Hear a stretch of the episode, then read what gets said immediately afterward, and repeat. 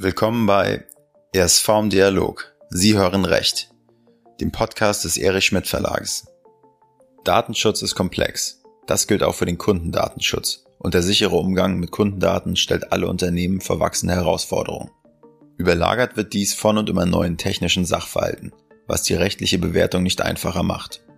Vor diesem Hintergrund hat sich die ESV-Redaktion mit Dr. Simon Menke in unserem Podcast ESV im Dialog, Sie hören Recht, Kundendatenschutz im Zeichen des rechtlichen und technischen Wandels darüber unterhalten, wie Kundendatenschutz möglichst rechtssicher praktiziert werden kann. Herr Dr. Menke leitet den Konzern Datenschutz in einem international agierenden Handels- und Dienstleistungskonzern. Und mit an Bord Bernd Preis aus der ESV-Redaktion des Erich Schmidt Verlages. Vielen Dank, einen lieben Gruß an alle zurück und an Herrn Dr. Menke. Ich freue mich, dass Sie Zeit gefunden haben für dieses Gespräch über eine ziemlich schwierige Materie, die vielleicht auch manchmal etwas trocken sein mag. In der Tat, Datenschutz, und das gilt auch für den Kundendatenschutz, wird immer komplexer.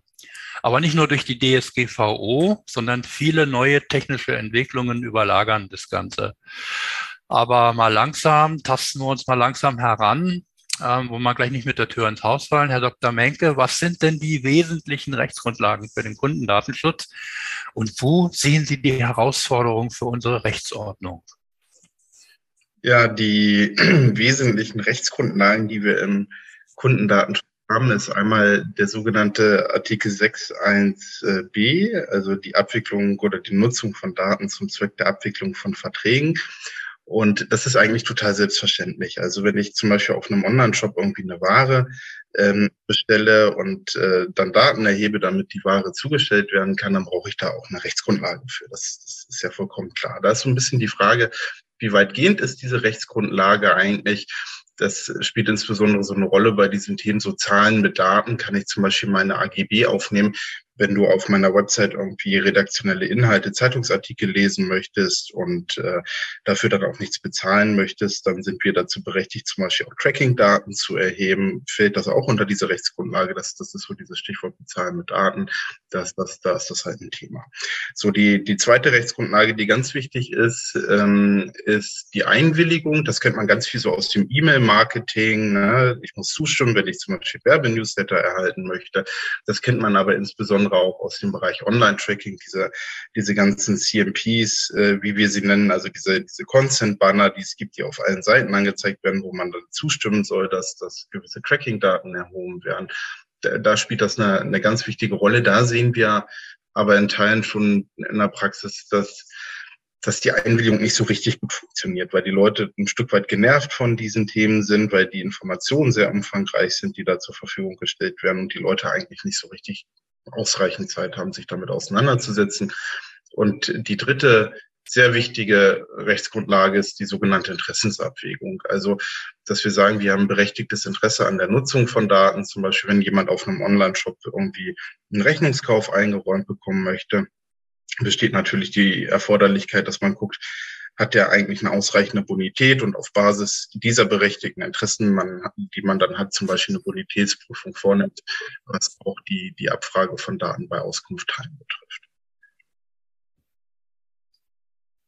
Also, Sie sagen schon, Datenschutz ist äh, eine sehr komplexe Angelegenheit. Ähm, nicht nur das erschwert ja das Verständnis dieser Rechtsmaterie, sondern wir haben ja auch viele technische Vorgänge zu beachten. Ähm, die Rechtsordnung hat immer ein Problem, technische Entwicklungen vorauszusehen sowieso nicht, aber überhaupt einzuordnen. An welchen Beispielen wird denn das deutlich? Und was bedeutet das vor allen Dingen für den rechtlichen Berater?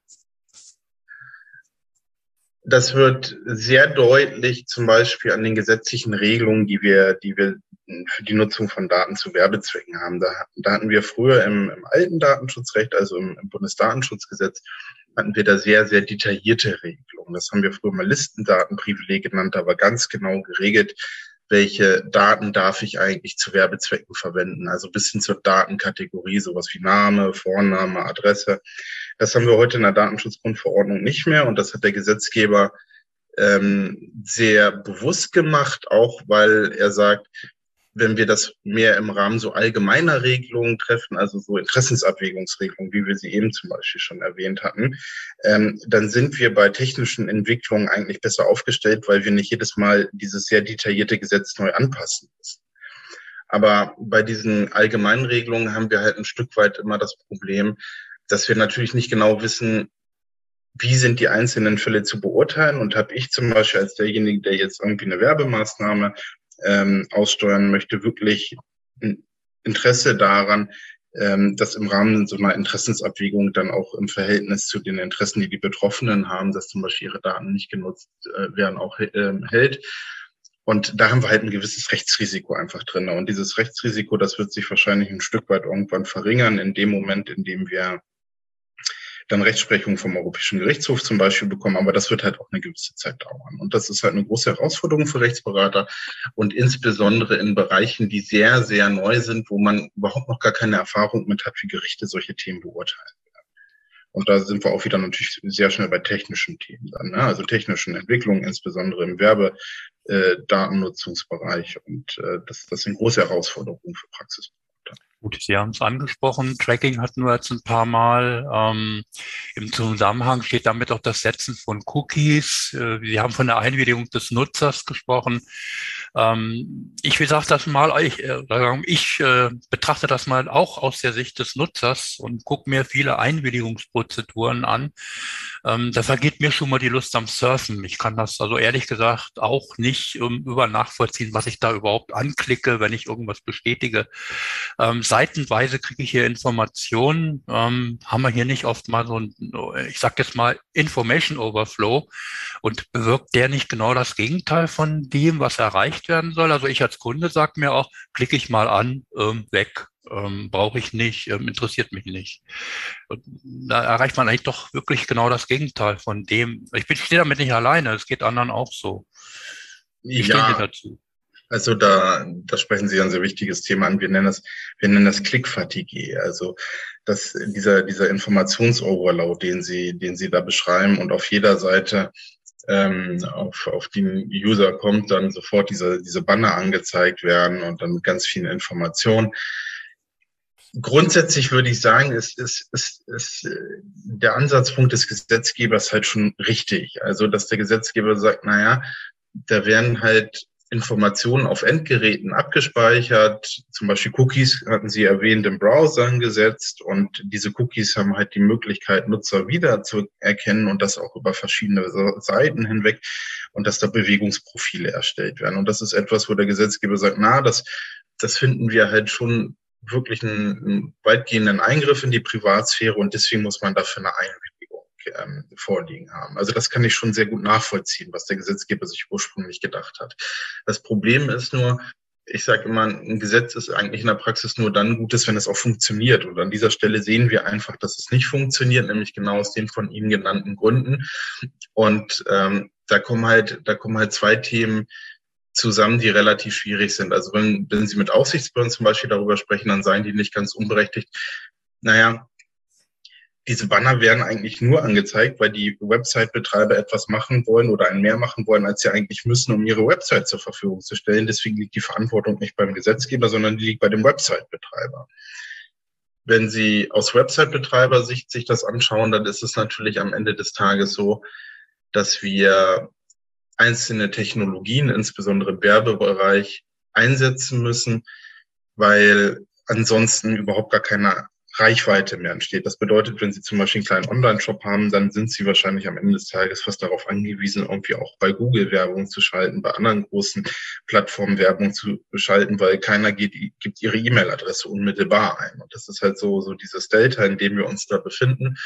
Und ich glaube, dass die Einwilligung halt nicht die, die, die beste Lösung ist, sondern ich würde eigentlich viel mehr präferieren, dass wir bei der Verarbeitung der Daten viel stärker darauf gucken, können wir diese Daten irgendwie anonymisieren, können wir sie sehr gut schützen, indem wir sie zum Beispiel zu Treuhändern auslagern. Das sind auch Sachen, die im Rahmen der, der Datenstrategie der Bundesregierung aufgeworfen worden sind, zum Beispiel oder unter anderem. Ähm, und äh, können wir die, können wir eigentlich die Kunden nicht viel mehr durch, durch Technik und organisatorische Maßnahmen schützen und ihnen dann auch diese, diese Banner und diese vielfachen Informationen am Ende des Tages irgendwie zumindest in gewissen Konstellationen ein Stück weit ähm, ersparen. Aber so wie es im Moment aussieht, wird der Gesetzgeber dieses, dieses ähm, Konstrukt, wie wir es jetzt haben, mit der Einwilligung wird es fortführen. Das ist das Thema der, der seit Jahren verhandelten E-Privacy-Verordnung. Und im Moment sieht es eigentlich so aus, dass das weiter so bleiben wird. Gut, hat der Kunde nicht aber auch Möglichkeiten, sich selber zu schützen? Äh, Cookies kann ich löschen. Oder ich kann den Browser so ja. einstellen, dass ich, genau. dass der von vornherein ähm, gar keine Cookies zulässt. Ähm, also der, ich, ich will sagen, der ist ja keine, nicht so, dass hier keine Waffengleichheit besteht, sondern der Kunde hat ja durchaus Möglichkeiten, sich zu wehren. Und wenn der einfach seine Cookies löscht, ist er doch geschützt. Ja, ja also der Kunde kann Cookies löschen. Also ähm, äh, das ist auch immer so ein Argument. Ich habe immer gesagt, der EuGH hat zum Beispiel mal entschieden, dass man über die Laufzeit von Cookies äh, informieren muss. Also eine weitere Information wiederum geben muss zu, zu diesen ganzen Informationen, die Sie ja schon angesprochen haben. Und ich habe dann immer gesagt, naja, äh, ich weiß ja, wie ich Cookies lösche. Warum muss ich wissen, wie lange die Dinger da laufen? Ähm, äh, das kann der, das kann der Nutzer natürlich und was man auch nicht vergessen darf, es ist so, dass es mittlerweile auch viele Browser-Anbieter am Markt gibt, die ähm, das Setzen von Cookies, insbesondere sogenannten Third-Party-Cookies, also die Cookies, wo man über verschiedene Seiten hinweg die einzelnen Nutzer wiedererkennen kann, dass sie die von vornherein unterbinden. Und ähm, der größte Browser-Anbieter, das ist ja Google Chrome, die, die machen ein Projekt, das heißt Privacy Sandbox Projekt und auch Google wird das nach vorne hin unterbinden. Und äh, dann wird diese Wiederverfolgung über Cookies auf Drittseiten sowieso nach vorne allein technisch schon nicht möglich sein. Das hat dann ganz andere Komplikationen zur Folge. Ähm, da, können, da können wir gleich vielleicht auch nochmal drüber sprechen. Das hat kartellrechtliche Implikationen gegebenenfalls dann am Ende des Tages noch. Aber die Entwicklung sehen wir auch auf technischer Ebene der Anbieter. Gut, ähm, jetzt haben wir sehen, die virtuelle Spurenverfolgung wird ein Thema sein. Äh, man, mhm. hört von, man hört von Google allerdings, dass es irgendwann Einschränkungen geben soll. Wenn man Google äh, Analytics anguckt, dann soll es äh, spätestens zum Juli, glaube ich, 23, soll es ja. neue Möglichkeiten geben. Ähm, wie sehen Sie denn die weitere Entwicklung dieser virtuellen Spurenverfolgung und wo sind vor allen Dingen die rechtlichen Grenzen? Also vielleicht angefangen bei den rechtlichen Grenzen. Ähm, man muss schon sehr deutlich sagen, dass wir da in einem wenig sanktionierten Bereich unterwegs gewesen sind. Also dass da viele Jahre, sage ich mal, nicht, nicht so richtig viel auf Sanktionsebene passiert ist. Und dass sich da auch einzelne Systeme etabliert haben, von denen man wirklich sagen muss, da sind Unternehmen auch einfach zu weit gegangen. Also da, da bin ich ganz überzeugt. Also und, und das kann man, glaube ich, auch irgendwann dem Nutzer nicht mehr so richtig erklären, wenn ich auf eine Website komme und auf einmal da irgendwie über 130 Drittanbieter eingebunden sind, dann muss ich mir die Frage stellen, so ist das eigentlich, ist das eigentlich in Ordnung oder ist das nicht in Ordnung und kann ich das nicht anders ausgestalten? Also da bin ich schon dabei. Das, was Sie angesprochen haben, das war das, was ich eben auch schon erwähnt hatte. Das, das, was Google jetzt machen wird, das ist die sogenannte Privacy Sandbox, also das Unterbinden der Wiedererkennung von Nutzern über verschiedene Seiten hinweg. Das ist natürlich datenschutzseitig, ist das, ist das grundsätzlich erstmal zu begrüßen. Was man da aber nicht vergessen darf, ist, ähm, was weiterhin immer möglich sein wird, ist, dass man auf seiner Seite, wenn man zum Beispiel eine Einwilligung hat, auch den einzelnen Nutzer dann, dann erkennen kann und auch ähm, Tracking-Informationen über den Nutzer dann erheben kann. Und das können natürlich zum Beispiel nicht nur Online-Shops oder ganz normale redaktionelle Seiten oder, oder jede Form von Website. Das machen natürlich auch die großen Ökosysteme, die wir haben. Also ob das ein Facebook ist oder ein Meta, wie es heute heißt, ob, ob äh, das ein Google oder, oder ganz, ganz viele andere, die es da draußen halt gibt. Und ähm, viele dieser Anbieter, die eine ganz große Anzahl an Daten haben und sie zukünftig auch weiterhin erheben werden können, ähm, die haben auch Werbeplätze. Das bedeutet, die werden gar nicht so stark beeinträchtigt durch ähm, dieses äh, äh, Website oder das Verbots oder Unterbinden des, des übergreifenden Trackings. Und das hat dann zur Folge schlicht und ergreifend, dass ihre eigene Marktposition, die heute schon extrem stark ist, wahrscheinlich noch stärker wird. Und das wird zumindest prognostiziert in dem Zusammenhang. Also das bedeutet, datenschutzseitig ist es eigentlich grundsätzlich zu, zu begrüßen. Wettbewerbsseitig ist das Thema ziemlich stark ähm, unter der Kontrolle auch mittlerweile von, von Kartellbehörden. Also wir haben ein ähnliches Beispiel bei Apple im App-Bereich. Das ist das sogenannte ATT-Framework, wo Apple Maßnahmen und Vorgaben geschaffen hat, dass, dass Nutzer so nicht mehr so gut wiedererkannt werden können. Und dieses Thema unterliegt jetzt auch zum Beispiel einer Untersuchung durch das Bundeskartellamt. Gut. Ein ganz weiterer, wichtigerer Bereich, äh, wechseln wir mal das Thema, sind die Auskunfteien. Diese wurden, also ich denke jetzt an die Schufa so als, als, als ähm, Beispiel, Hauptbeispiel. Ähm, diese Institutionen wurden nun auch schon öfter kritisiert. Ähm, Kern der Kritik ist oft die Intransparenz bei der Berechnung von Bonitätsscorewerten zu einzelnen Personen. Ähm, wie steht die Rechtsprechung zu dieser Frage? Was würden Sie den Kritikern entgegnen? Also den Kritikern würde ich erstmal entgegnen aus der Praxis gesehen. Auskunftteilen sind, sind unverzichtbarer Gegenteil des, oder Gegenstand des Wirtschaftslebens. Also das, das hat übrigens auch der Gesetzgeber, äh, als er das, das äh, Bundesdatenschutzgesetz 2018 geschaffen hat, nochmal ausdrücklich wiederholt, auch in der Gesetzesbegründung. Also der hat das nochmal ganz ausdrücklich gesagt, dass Auskunftteilen extrem wichtig. Zum Beispiel wäre es ohne, ohne eine Auskunftteil überhaupt nicht möglich, einen Kredit einzuräumen oder einen Rechnungskauf oder einen Finanzierungskauf. Wir wissen, Rechnungskauf ist heute immer noch die, die mit Abstand am meisten geforderte Zahlungsart oder gewünschte Zahlungsart. Und wenn, wenn zum Beispiel ein Nutzer in einen Online-Shop kommt und sagt, ich möchte für 4000 Euro einen Fernseher bestellen, dann muss es ja ein berechtigtes Interesse sein, dass der, dass der Shopbetreiber prüft, naja, hat er eigentlich der Kunde eine ausreichende Bonität, dass ich ihm den Kauf auch auf Rechnung ähm, einräumen kann, weil ich ja kein Ausfallrisiko als Shopbetreiber, ich gehe an die Vorleistung. Und, und deswegen sind, sind Auskunftsteilen extrem wichtig. Was ich natürlich verstehen kann, ist, dass immer wieder auch von Verbraucherseite bemängelt wird, das ist alles intransparent, was da passiert. Warum ist mein Scorewert, den ich habe, mein Bonitätsscorewert zum Beispiel so, wie er ist und, und was spielt da eigentlich rein und welche Daten werden eigentlich alle genutzt und wie ist diese, wir nennen sie die, die, die sogenannte Scorewertformel, mit der das berechnet wird, wie ist die eigentlich genau ausgestaltet? Und da glaube ich schon, dass das natürlich Verbraucher auch grundsätzlich ein, ein gewisses Interesse daran haben, zu erfahren, wie funktionieren solche Dinge. Andersrum muss man aber sagen, wenn jetzt zum Beispiel eine Auskunft High alle Details ihrer Scorewert-Formel offenlegen würde, dann ist da natürlich Tür und Tor offen, dass solche Dinge auch ähm, am Ende des Tages manipuliert werden. Und ähm, dann ist der, der Sinn und Zweck von Auskunftteilen, der ist dann eigentlich überhaupt nicht mehr da oder, oder der ist eingeschränkt. Und äh, vor dem Hintergrund bin ich, bin ich eigentlich der Überzeugung und ich, ich weiß auch, dass Auskunftteilen das zumindest angeboten oder auch machen, dass man sagt, lass es uns doch eigentlich so machen, dass wir zum Beispiel die Scorewertformel der zuständigen Aufsichtsbehörde geben, dass sie das immer wieder überprüfen können. Ist das eigentlich in Ordnung? Wir geben grobe Informationen, wie so etwas funktioniert an die Verbraucher, aber das Geschäftsgeheimnis an sich, das bleibt, bleibt bei uns. Und so hat der BGH das auch zum alten Bundesdatenschutzgesetz entschieden wie der EuGH das jetzt zur Datenschutzgrundverordnung entscheiden wird, da, das bleibt abzuwarten. Aber ich, ich würde es sehr gut finden, wenn, wenn er eigentlich der bisherigen Rechtsprechung auch folgen würde. Gut, ich fühle mich als Kunde manchmal auch ein bisschen hilflos ausgeliefert. Ähm, ich verfolge das sehr genau und kriege, mhm. bin, bin bei der Schufa zum Beispiel, habe ich so ein, so ein, bin ich gelistet. Ähm, die, die melden sich ähm, jedes Mal, wenn sich was geändert habe, wenn sich was geändert hat.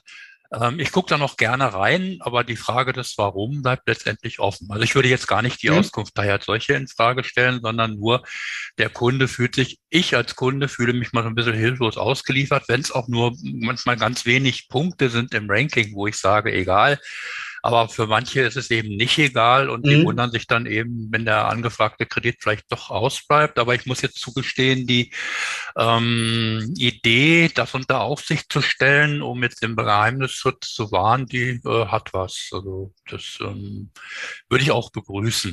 Ja, würde ich so sehen viele dieser Bonitätsprüfungsentscheidungen, die werden im Rahmen sogenannter automatisierter Einzelfallentscheidungen getroffen. Also das ist jetzt natürlich nicht, wenn Sie zur Bank gehen und einen sehr großen Kredit eingeräumt bekommen haben möchten, da ist es, da ist es nicht so, dass das irgendwie in automatisierten Prozessen irgendein Computer entscheidet. Das, aber am Ende des Tages ist es, ist es bei ganz vielen Themen, zum Beispiel im Onlinehandel, ist es ganz klassisch, dass das alles mhm. automatisiert erfolgt. Und Sie haben natürlich erstens einen Anspruch, dann auch von dem Händler zu erfahren, warum, warum habe ich das jetzt nicht bekommen? Ne? Was ist der Grund mhm. dafür? Und manchmal ist das auch ganz einfach. Also das hat auch mit der Auskunft Teil gar nichts zu tun, sondern es kann sein, dass Sie zum Beispiel Neukunde sind und, und ähm, äh, die Ware an eine abweichende Lieferadresse schicken lassen wollen und das war ein ganz typischer Fall de, des Identitätsdiebstahls ist und der Händler dann sagt, mhm. bei Neukunden machen wir das grundsätzlich. Das hat gar nichts mit der Schufa dann zum Beispiel zu tun. Verstehe. Das Zweite ist, wenn Sie dann die, wenn Sie dann die Auskunft bekommen, dann haben Sie auch die Möglichkeit zu sagen, das, was da drin steht, das stimmt gar nicht. Ähm, das wissen nur leider die allerwenigsten. Sie können schon sagen, prüft das bitte nochmal jetzt, jetzt nochmal richtig nach, weil aus den und den Gründen stimmt das überhaupt nicht. Und, und das sehen wir in der Praxis auch in Teilen und das wird dann auch immer mal wieder nachgeprüft dann, wenn wir die Kunden das möchten. Und da sieht man auch, dass dann immer dabei rauskommen. Aber viele Kunden wissen das leider eigentlich nicht, dass sie dieses Recht haben, auch zumindest in diesen vollautomatisierten Prozessen zu verlangen, dass das auch nochmal überprüft wird. Gut, jetzt haben wir einige ähm, harte Themen angesprochen.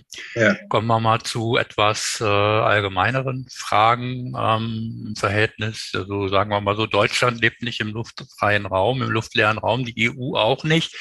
Die EU hat sich ja nun den Datenschutz besonders groß auf die Fahne geschrieben. Mhm. Ähm, wie würden Sie das beurteilen, weil das in den USA oder auch gerade in China also völlig anders gesehen wird?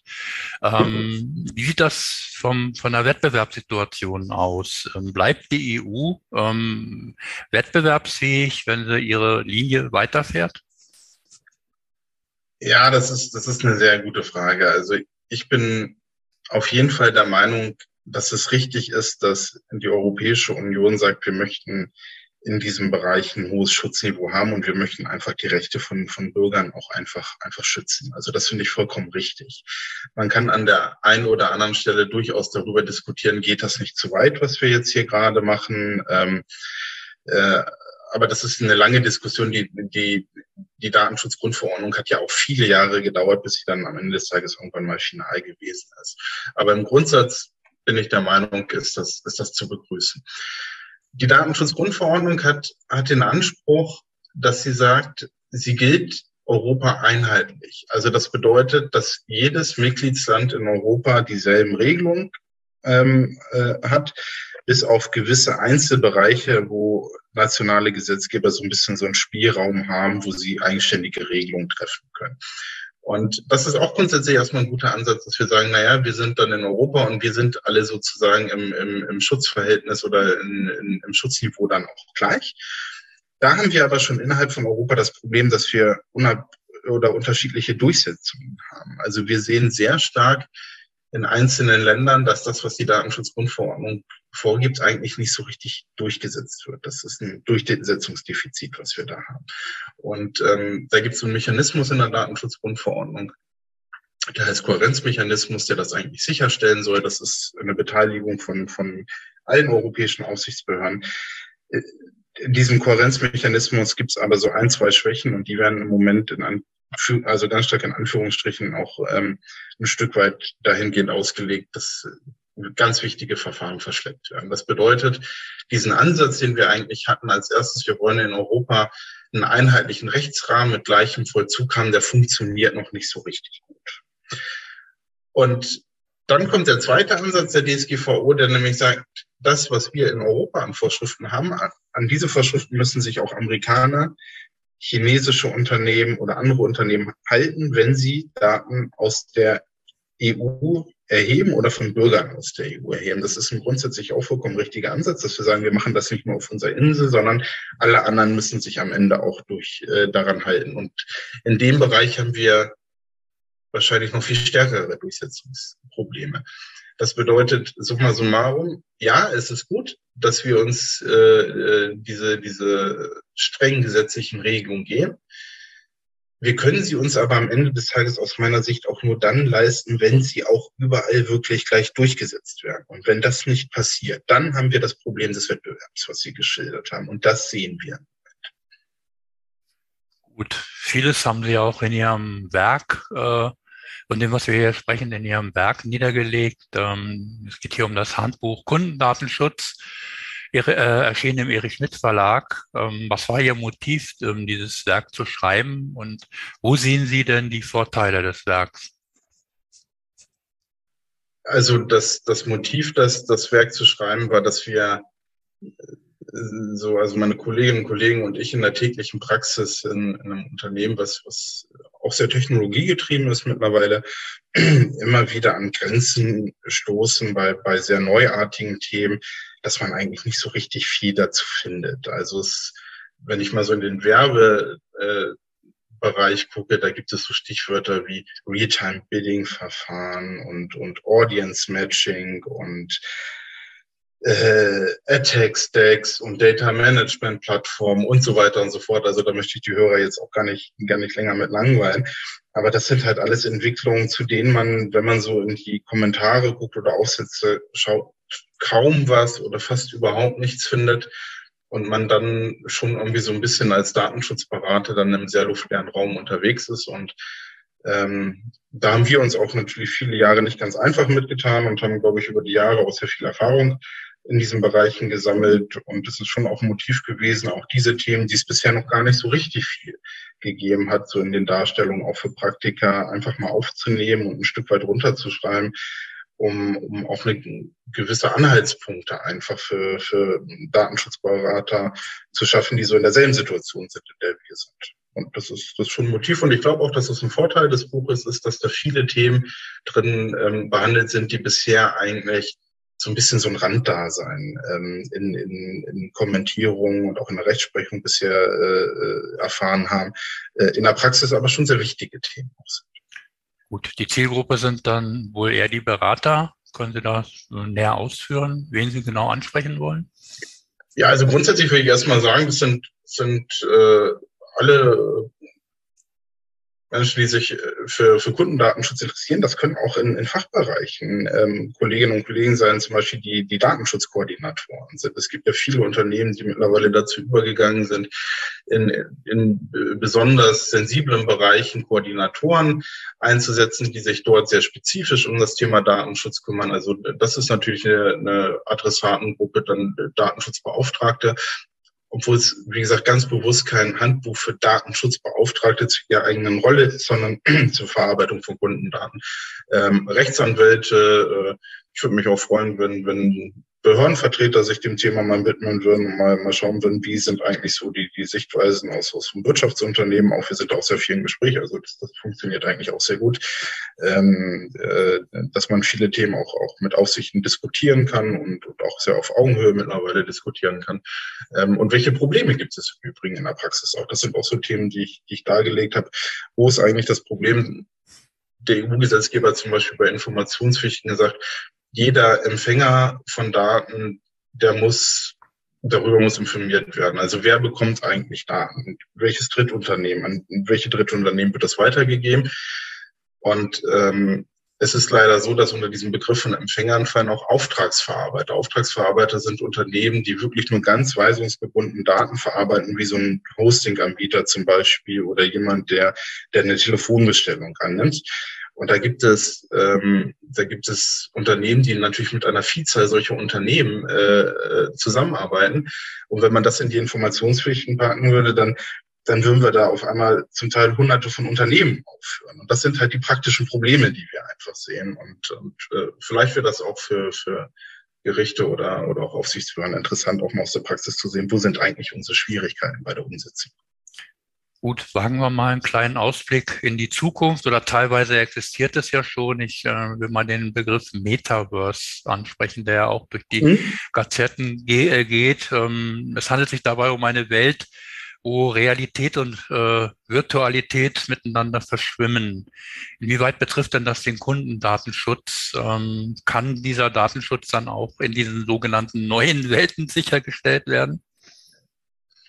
Ja, also grundsätzlich bin ich, bin ich immer erstmal so aufgestellt, dass, dass ich jetzt nicht so auf jedes Thema in Anführungsstrichen, was jetzt neu kommt, draufhoppe, weil ich sage mal, warten wir erstmal ab, was draus wird. In dieser schnelllebigen Welt, in der wir draußen so irgendwie unterwegs sind.